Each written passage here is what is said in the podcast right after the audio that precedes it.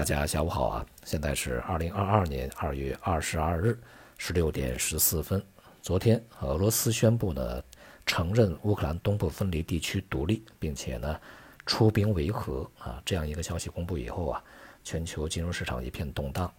欧洲股市呢是大跌，美国股市昨天休市啊，在今天恢复交易以后啊，预计也会上演一个类似的一个行情啊。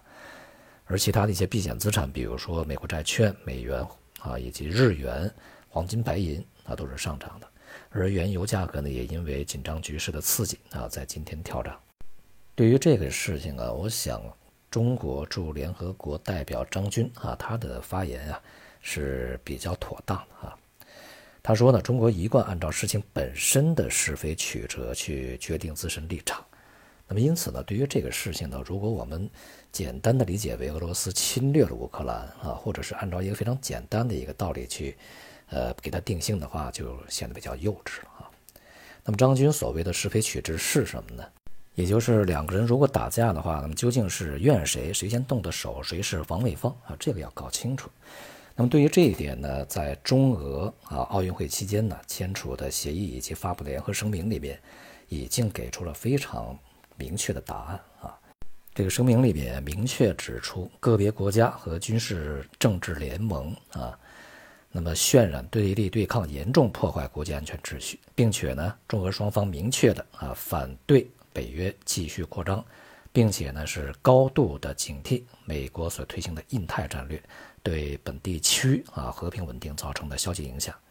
呼吁相关国家和这个军事联盟啊撤出在境外部署的核武器，不允许毫无限制的发展全球反导系统，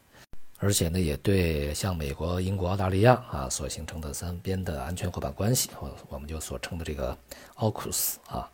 呃，给予严重的关切啊。其实这些呢，已经对美国和北约表示了鲜明的态度。那么目前俄罗斯所做的这一切，其实呢，也是基于。俄中俄背靠背战略协议这个框架里面，这个体系里面的呃战略步骤之一。其实美国、北约呀对俄罗斯的围堵以及在台湾问题上面的做法，呃有相似之处啊。像这些年来呢，对于这个北约的东扩啊，它是一小步一小步、一寸一寸慢慢往前拱，不知不觉的时间呢，已经扩展到了俄罗斯的这个家门口啊。俄罗斯必须要做出反应。而在台湾问题上呢，美国试图通过一些小动作。一小步一小步啊，一个小事情一个小事情的来去，这个制造啊，在现实意义上的这个呃台湾的独立啊，让最终这个事实啊啊被迫的我们去接受啊，像这种企图呢也是比较明显，因此各方面都必须做出一些必要的反应来啊，这样的一些举动呢也是战略反制的措施，像今天呢这个王毅啊，就是和美国的国务卿啊通电话。啊，指出他们新版的印太战略是对华围堵的一个错误信号啊，对此相当不满的。我们在这些事情里面呢，可以看到一个明显的打配合啊，并且呢，像今天的事情啊，也都是各方面都通过气儿的。呃，即便是法德对于这个事情，他们也是知道的啊，在事前。其实今天俄罗斯做的这个事情啊，并不新鲜，在两千零八年北京奥运会的过程中啊，就对格鲁吉亚做过啊。今天俄罗斯对乌克兰做的这个事情，对北约做的这个事情，实际上就是当年对格鲁吉亚做的事情的翻版啊，几乎是一模一样。苏联解体以后，格鲁吉亚建立了一个亲美政府啊，在格鲁吉亚境内的南奥塞梯这个地方啊，积极寻求独立。那么因此呢，也和格鲁吉亚的政府军常年这个发生战争啊。零八年北京奥运会期间，格鲁吉亚呢认为北约、美国呀会给他很大支持啊，对南奥塞梯呢突然发起进攻啊，想去一举收复这个地区。结果呢，俄罗斯迅速的做出闪电式的反应啊，一方面呢是承认南奥塞梯独立，另外一方面呢派出军队维和，并且呢就和格鲁吉亚军队呢发生了这个战斗嘛，最终当然是以格鲁吉亚军队惨败而去告终的。同时呢。俄罗斯啊，这个军队呢也去扩大了这南奥塞梯的一些这个地盘啊，并且呢在南奥塞梯这边长期呢驻扎这个军事力量。时隔十四年啊，在北京冬季奥运会期间，这个事情呢又戏剧性的一个翻版啊。这次同样是由于乌克兰在去年采取军事冒险行动啊，这个对于乌克兰东部这些分离武装呢，他认为可以收复，以此呢来去这个啊要求北约的支持。当然，他也认为北约会给他强大的支持啊，并且是在这个过程中呢积极去加入北约啊。而俄罗斯呢，照葫芦画瓢又来了一遍啊，先去承认这两个地方独立，然后派出部队。我并不是去这个侵略乌克兰，我只是在我的友友好国家驻军而已啊。原本呢，我们是认为这个俄罗斯会在和北约进行一系列的象征性的谈判啊，并且呢，在北约不让步的情况下才会采取这样的一个行动哈。但是看起来呢，其实俄罗斯普京对于未来呃谈判的进展啊，北约的态度已经是那个了然于胸啊，并且呢，这个战略计划早已经制定好啊，而且要迅速实施啊，不去等。即便乌克兰和北约不采取进一步的激化矛盾的一些步骤啊，恐怕他也会自己制造机会呢来去采取这个行动。因此，不得不说啊，这个俄罗斯从战略上是非常坚决的，从行动上是非常干脆的啊。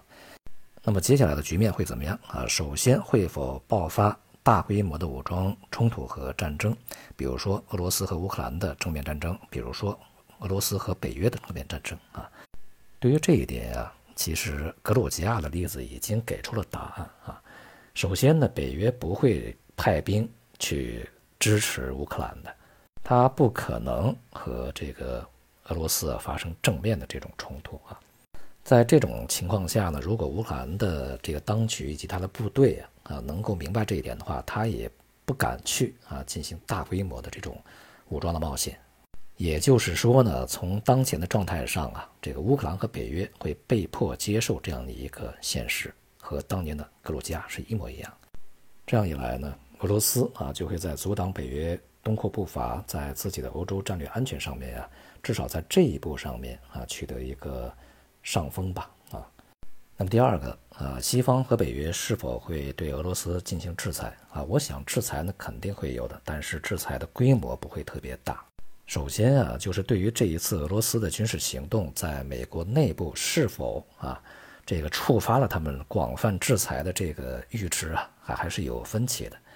那么有一边的意见就是说，其实，在之前俄罗斯也在这个乌克兰东部就驻扎了军队，这只是之前一些这个行为的重新上演，只不过呢，他现在承认了他独立啊。这种情况呢，这个不会引起广泛的制裁。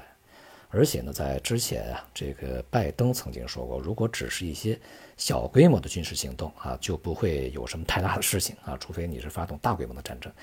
我想，拜登指的就是俄罗斯这个部队啊，到达这个乌克兰东部的一些这个呃准独立的这些地区啊。但是后来呢，在各方的压力之下，尤其乌克兰的欧洲都是这样啊，拜登又改口啊，他说只要是俄罗斯部队啊集结越过了乌克兰的边界，就要。引起制裁啊！当然，现在呢，对于乌克兰东部这些地区嘛，其他的国家当然北约是不承认它独立地位的，那么联合国当然也不会承认啊，所以，呃，这也就是制裁的一个理由。但是，即便制裁呢，恐怕也不会产生特别强而有力的一些作用。首先呢，这些年来啊，制裁一直在持续啊，再去扩大制裁空间也是有限的。即便美国说从金融上要对俄罗斯进行制裁啊，切断这个俄罗斯和美国这些银行代理银行之间的一些联系啊，但是现在俄罗斯的对外贸易及能源这边呢，都采取的是欧元进行结算，所以呢，很大程度上也就能绕开这样的一个风险啊。况且呢，俄罗斯现在持有美国国债啊，从之前的最高峰一千多亿啊，一千三百多亿，到现在只有二十多亿了啊。无所谓啊，你把这些国债这个冻结就冻结了，对于他来讲，呃，不会产生任何的伤筋动骨的这个影响啊。那么其他方面，经济啊、科技啊啊一些东西的禁运呢，俄罗斯早已经做好准备。那么这一次奥运期间啊，和这个中国签订这些协议里面，其实是全方位的嘛啊，没有界限的。所以呢，对于这些呃这个呃，像普京之前就说过啊，如果他们。断供了一些产品啊，比如说像芯片之类的，中国会给我们的。况且呢，现在如果去制裁的话，最大一头就是能源啊，而能源呢，这时候没有办法制裁。如果断掉了这个俄罗斯和欧洲的这个能源联系，比如说切断这个天然气供应啊，现在欧洲是受不了的。他现在呢，这个呃，临时的去寻求美国或者其他的一些帮助啊，天然气运到它这个地方呢需要时间，而现在又是冬天啊，立刻给你停了天然气，这个欧洲是绝对受不了的。那么从长远来看啊，当然有可能会采取这样的一个步骤，但是俄罗斯也有后手啊，因为现在呢和中国这边签订了这个长期的天然气和石油的呃输送的合同嘛。那么之后呢，这个中国庞大的需求完全可以对俄罗斯的产能啊，这个压力起到一个特别大的一个啊，很大程度上的缓解作用。当然，从更长远的角度上来讲，对于中国的能源安全也是有利的啊。我们可以不再去买美国的嘛。就像普京说的啊，他去派兵。这个也会制裁，不派兵，他仍然也会制裁啊！因为美国呢，他要找各种各样的理由继续去对俄罗斯施压啊，继续对他去围堵制裁的，所以说他怎么也逃不掉啊！而且现在呢，即便去制裁，恐怕也坏不到哪里去。所以从这个方面啊看呢，这个没有什么太大的影响啊。而北约和美国也只有制裁这一招了，其他的恐怕也想不出来什么。因此呢，很大的可能性是将局面推入一个对峙啊，就像格鲁吉亚是一样的。那么当前这个俄罗斯也在格鲁吉亚的这个纳萨蒂那边驻军啊，也是保持一个战略的一个威慑的平衡。在乌克兰这边也是一样。如果在未来这个格鲁吉亚或者乌克兰敢于这个加入北约的话，恐怕俄罗斯会采取进一步的行动啊。因此呢，和北约的对峙也会持续下去。不过，在这个过程中啊，美国也是得到了好处的啊。这样一搞呢，这个俄罗斯和欧洲的关系啊，会越来越这个呃紧张啊。在未来啊，各方面的合作呢，恐怕都会受影响。这也就是美国达到了目的。这个事情啊，也应该对台湾这方面啊，台独分子呢起到一个警示作用啊。他们应该能够清醒的看到，这个一旦真的打起来。北约连乌克兰都不会帮，何况一个小小的台湾？给别人做棋子啊，永远是很悲哀的啊！这个下场。相似的一些战略安排啊，其实在印太地区啊，台湾这个问题上也可以有非常好的借鉴作用啊。现在背靠背战略协作嘛，呃，在之前这个持续的是一个被动啊，在某些时候，这个也应该采取一些主动的措施啊，来去进行反击才可以。接下来，对于金融市场的影响呢，要看整个局势发展的一个强度，要观察一下各方面的反应啊。比如说，北约西方这个如何制裁俄罗斯，俄罗斯会有什么样的反应？乌克兰和这个东部的这些武装以及俄罗斯的现在的一些武装啊，之间会否会否发生这个比较强烈的一些冲突？大体而言呢，局面呢啊，无限制扩大的可能性现在看起来不高啊。呃，形成这个目前这种现状对峙的可能性比较大，因此就这个事件本身而言，对于金融市场的影响呢，在短期啊，它的这种直接影响、直接效应将是阶段性的，不会持续太久啊。当然，对于这个石油和、天然气的影响呢，会比其他市场更大一些，尤其是原油价格呀，它还叠加着供应的问题啊，所以说投机的这种气氛呢，会。呃，在短期里边加剧这个油价的波动啊，很可能会继续的这个大幅的去推高。不过从长期而言啊，这个地缘政治的影响会在金融市场里面产生持续的效应。目前呢，这个最大的影响仍然是来自于美联储加息啊，在叠加这个地缘政治的这种风险啊，在今年整个的风险市场，尤其是股市啊，全年走低的这种这个可能性就更加巨大。就国内市场而言呢，今天的 A 股啊是触底反弹啊。由于未来呢，即使西方对俄罗斯制裁对于全球经济的影响，恐怕呢也不会特别的巨大。呃，这里面需要关注的就是这个油价以及天然气价格的一些波动，会否会加剧欧洲的通货膨胀啊？如果是这个加剧的话，那么欧洲也会被迫的紧缩，这种紧缩再叠加上来，对于整个市场的影响当然是负面的。这一系列影响呢，其实都是中期的，甚至是长期的，需要观察。